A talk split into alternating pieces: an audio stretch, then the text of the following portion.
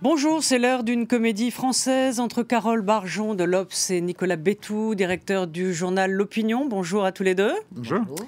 Alors en politique, il y a euh, ces beaux moments que sont euh, la conquête du pouvoir, la victoire bien sûr, ou la détermination euh, devant la difficulté des réformes. Et puis il y a l'exercice et l'usure du pouvoir. C'est une phase à laquelle eh personne n'échappe. La fin de règne, elle touchait les monarques et désormais ben, les présidents. François Hollande a-t-il commencé sa descente? Gouvernement pléthorique, choix parfois jugés absurdes. Saint-Simon écrivait dans ses mémoires Ces princes sont-ils faits comme les autres humains?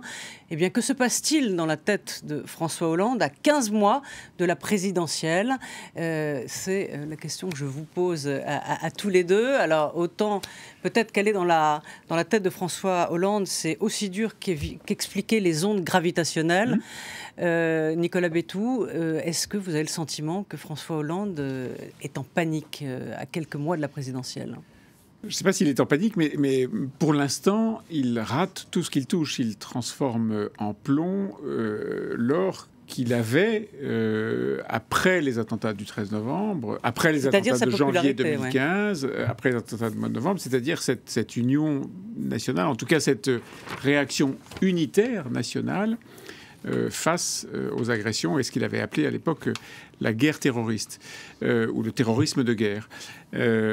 tout ça s'est complètement fracassé sur deux ou trois ratages absolus de François Hollande.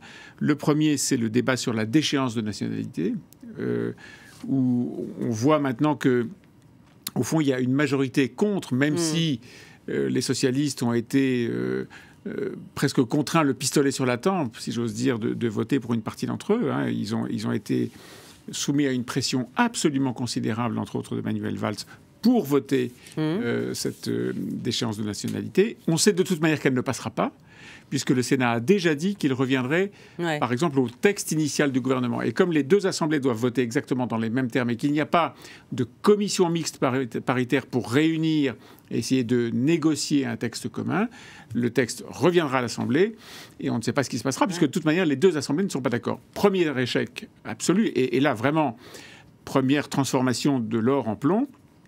Le deuxième échec, c'est ce qui s'est passé au moment du référendum, enfin du, pardon, du remaniement. Je n'ai jamais vu un remaniement ministériel aussi mal accueilli par la presse, disons que c'est l'air du temps, mais aussi par la majorité concernée. Enfin, tous les euh, parlementaires qu'on peut interroger, les parlementaires de gauche qu'on peut interroger, sont catastrophés. Troisième ratage, le référendum de Notre-Dame-des-Landes, qui est annoncé comme deal évident avec. En, en disant qu'il n'y a pas eu de marchandage en plus. comment Et François Hollande qui dit qu'il n'y a pas eu de marchandage. Bien sûr, et tout le monde va le croire. Emmanuel Cos est rentré comme ça, euh, juste euh, pour, euh, pour le bonheur d'avoir une voiture et un chauffeur de fonction. La réalité, c'est qu'il y a eu un marchandage. Et la réalité, c'est que ce référendum, il est pour l'instant rejeté par ceux qui sont pour l'aéroport et par ceux qui sont contre. En matière de ratage, c'est difficile. De Alors, ratage, est-ce qu'on, Carole, est-ce qu'on peut appeler ça une fin de règne, justement, où, dans le fond, fait un peu, un peu n'importe quoi bah, c'est vrai que ça rappelle un peu euh, la période euh, après 2005, vous vous souvenez, quand euh, Jacques Chirac avait perdu le référendum constitutionnel. Et c'est vrai qu'après ça, il s'est écoulé une période où, au fond, les gens attendaient que, que, ça finisse, quoi. Et, et, qu'il y ait éventuellement une nouvelle, un nouveau président, une nouvelle majorité. Bon. donc ça rappelle un peu cette période-là. c'est évident que c'est pas une période facile à gérer pour François Hollande, pas plus que pour son Premier ministre. Euh, mais euh, le moins qu'on puisse dire, c'est qu'il a peut-être pas pris effectivement le moyen que ça se passe bien, parce que comme le disait euh, à l'instant Nicolas, bon, on est revenu au fond à la période d'avant le 13 novembre. C'est-à-dire déjà une période qui n'était pas facile, parce que il y avait déjà des le budget avait été très difficile. Voilà, mm. des rivalités très fortes entre le Premier ministre et le ministre de l'économie Emmanuel Macron. Bon, donc on, on revient à l'avant. Euh, mais effectivement presque en pire, parce que euh, y, a, euh, si vous voulez, je crois qu'il y a un sentiment, la majorité est totalement déboussolée. effectivement, il n'y a pas que les parlementaires, il y a aussi oui, les il y avait ministres. un papier justement dans le Parce que vous avez des ministres qui n'étaient pas emballés par la déchéance de nationalité. Bon, Or, ils ont joué le jeu de la solidarité gouvernementale, ils ont fait de la langue de bois comme il fallait pour dire que c'était une mesure euh, indispensable euh, après les attentats, etc. Et qu'est-ce qu'ils voient? Ils voient arriver, comme petits nouveaux à leur côté, euh, deux personnes qui, eux, ont voté contre la déchéance de nationalité. Bon, donc tout ça achève de brouiller euh, les cartes. Euh, en plus, c'est vrai que ce remaniement n'a pas, on n'en comprend pas le sens. Mm, mm. est-ce, que c'est le rassemblement? Oui, pas vraiment. Tout, pas vraiment. Je parlais de, Parce que si vous voulez, le rassemblement, ce serait de rassembler à gauche totalement. Là, il a fait en réalité du débauchage du côté des écologistes, mais il n'a pas pris avec lui la force que constituerait le, le, le parti, puisqu'on sait que tout ça a été fait en fait pour euh, saboter et détruire euh, euh, le parti écologiste. Donc je, crois que si vous voulez, il y a oui, il y a, il y a grosse, il y a un gros, gros désarroi, un gros malaise, que n'arrange pas d'ailleurs l'attitude de quelqu'un comme Laurent Fabius, qui est quand même ancien Premier ministre, bon, et qui prétend prendre la tête du Conseil constitutionnel en continuant de diriger oui, une mais commission ça, qui est... Non, non, mais d'accord. il, a prétendu. Donc, si vous voulez, euh, on a l'impression que plus rien ne vaut rien. Voilà. Alors, à, droite, c'est pas mieux avec euh, Nicolas Sarkozy, donc, qui euh, a été mis en examen dans l'affaire des comptes de, campagne. L'opinion, vous titrez, peut-il tenir? Donc, est-ce que là aussi, c'est une fin de parcours pour, euh, François, euh, pour Nicolas Sarkozy? Sarkozy, vous expliquez euh, dans, l'opinion qu'il y a un papier qui explique que dans le fond c'est bon pour, pour Alain Juppé, mais concrètement, à un an de, la présidentielle, est-ce que justement d'être le favori, c'est pas justement un peu risqué? Parce qu'il laisse un trou à droite, à l'extrême. Enfin, la droite, la droite forte. On, va voir exactement ce qui se passe après pour Nicolas Sarkozy. On, titrait en effet euh, ce matin euh, Peut-il tenir, La même chose hier pour Hollande. Il, c'est Nicolas Sarkozy. Et la veille, nous avions une une qui était Peut-il tenir? Mais on s'adressait là euh, à, François Hollande. et au fond, on a aujourd'hui dans la politique française cette grande question Peut-il tenir euh, qui s'adresse aux deux mm. grands mm. champions, en tout cas aux deux grandes figures tutélaires de la droite et de la gauche. Euh, un match dont les Français ne veulent pas. Un match dont les Français ne veulent pas, et il se trouve aujourd'hui que les circonstances euh, les affaiblissent, et l'un et l'autre. François Hollande peut tenir, bien sûr, il peut tenir parce que les institutions sont là. mais on ne voit pas exactement comment le scénario peut se dérouler. Euh, aujourd'hui, on, rend public, le gouvernement rend public euh, le projet de loi El Khomri. Oui.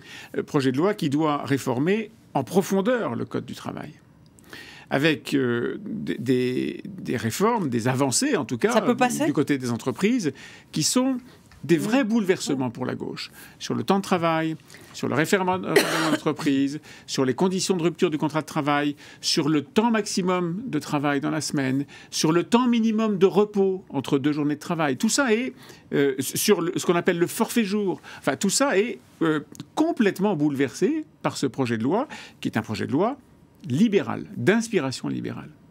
Euh, Qu'est-ce qui va rester à la droite? Alors, la, première question, c'est hmm. que peut être, que peut devenir euh, ce, projet de loi? Euh, Manifestement, le gouvernement est déjà résolu à utiliser l'article 49.3, c'est-à-dire à passer en force. Hein. Mais ce qu'on ne sait pas du tout, et, ça répond à cette question qu'on se posait tout à l'heure, c'est peut-il tenir? On ne sait pas du tout qui pourrait voter ce, ce, projet de loi. La droite devrait le voter, la gauche, en partie, devrait, devrait le rejeter. Je voyais ce matin Marie-Noëlle Lindemann, qui est une sénatrice très, très engagée à gauche, elle était euh, à la fois furieuse et d'une infinie tristesse de voir que ce qu'elle appelle les valeurs de gauche avait déjà été piétiné avec la déchéance de nationalité et était maintenant foulé aux pieds avec cette loi sociale. Est-ce qu'il peut tenir François Hollande oui, parce qu'il a les institutions pour lui. Pour lui. Est-ce que sa majorité peut tenir? Non, elle est vraiment en train d'exploser. Et en face, je termine, Nicolas Sarkozy. Est-ce qu'il peut tenir Oui, puisqu'il passe son temps, lui et ses amis, à dire euh, on peut être avoir été condamné et être candidat, une douceur pour Juppé. On peut être euh, mis euh, sous statut de témoin insisté et être candidat, une douceur pour Copé. tout ça lui donne les moyens de rester. Est-ce que ça ne complique pas sa tâche? Évidemment si. Oui, Carole. Bah, moi, je crois qu'au-delà de Nicolas Sarkozy, il y a un problème euh, de, la droite qui est que euh, dans, beaucoup de sondages, il est indiqué qu'au fond, les Français pensent euh, que la droite ne ferait pas beaucoup mieux que la gauche.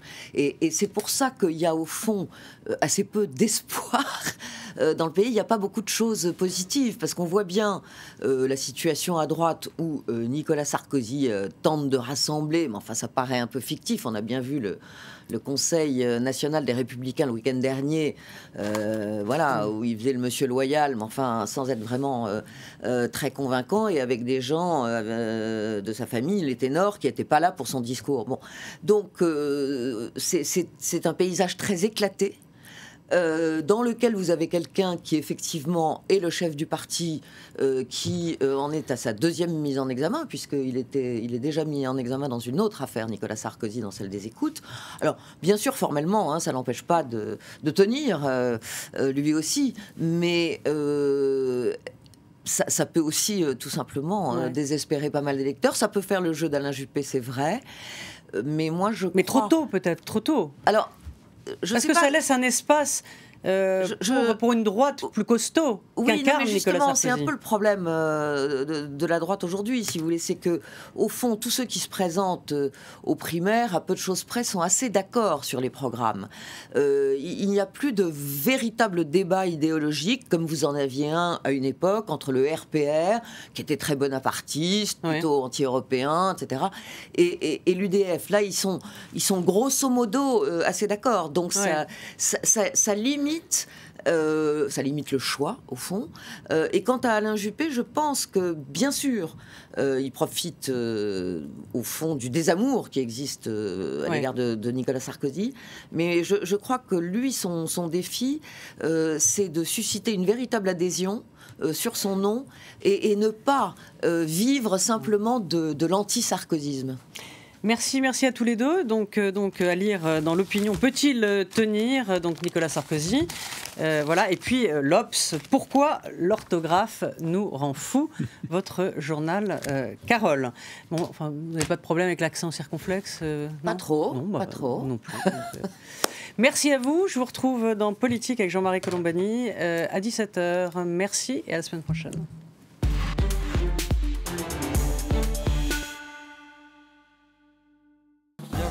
Reporter. On parle beaucoup des jeunes qui font le djihad en Irak et en Syrie. On parle beaucoup moins de ceux qui ont déserté l'organisation État islamique.